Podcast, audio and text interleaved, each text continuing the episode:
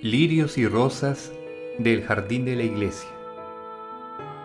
Rasgos infantiles de las vidas de niños y niñas santos, escritas por el padre Sendra, jesuita.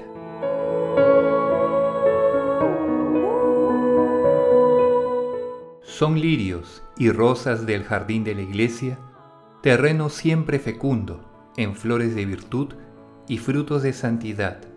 Son azucenas de pureza y rosas de caridad, violetas de modestia y siempre vivas de amor de Dios. Son sazonados frutos de arrepentimiento de los pecados y paciencia en los trabajos, de gloriosas victorias del respeto humano y heroicos triunfos del martirio.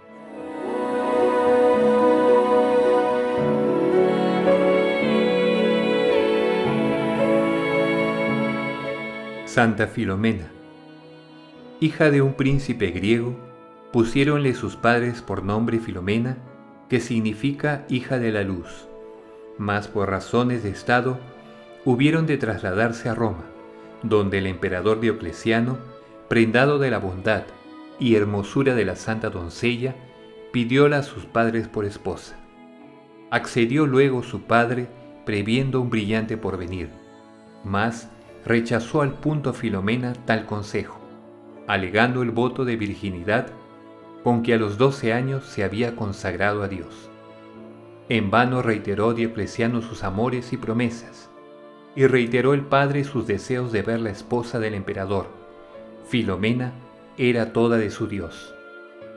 Con anuencia de su padre, pasó Diocleciano de las buenas palabras a las amenazas y tormentos encerrando a Filomena en oscuro calabozo, a pan y agua solamente. Y cuando más debilitada la creía, le decía él con astuto cariño, Aún rehusas, mi querida, dar tu mano a todo un emperador, para consagrar tu corazón a un crucificado como Jesús? A lo que contestaba ella, Más digno es de mi amor el Dios del cielo, que todos los emperadores de la tierra. Por fin, después de asaeteada y con una áncora al cuello, echada al río sin recibir daño alguno, fue degollada con la espada y subió a su esposo celestial para recibir el premio de su virginidad.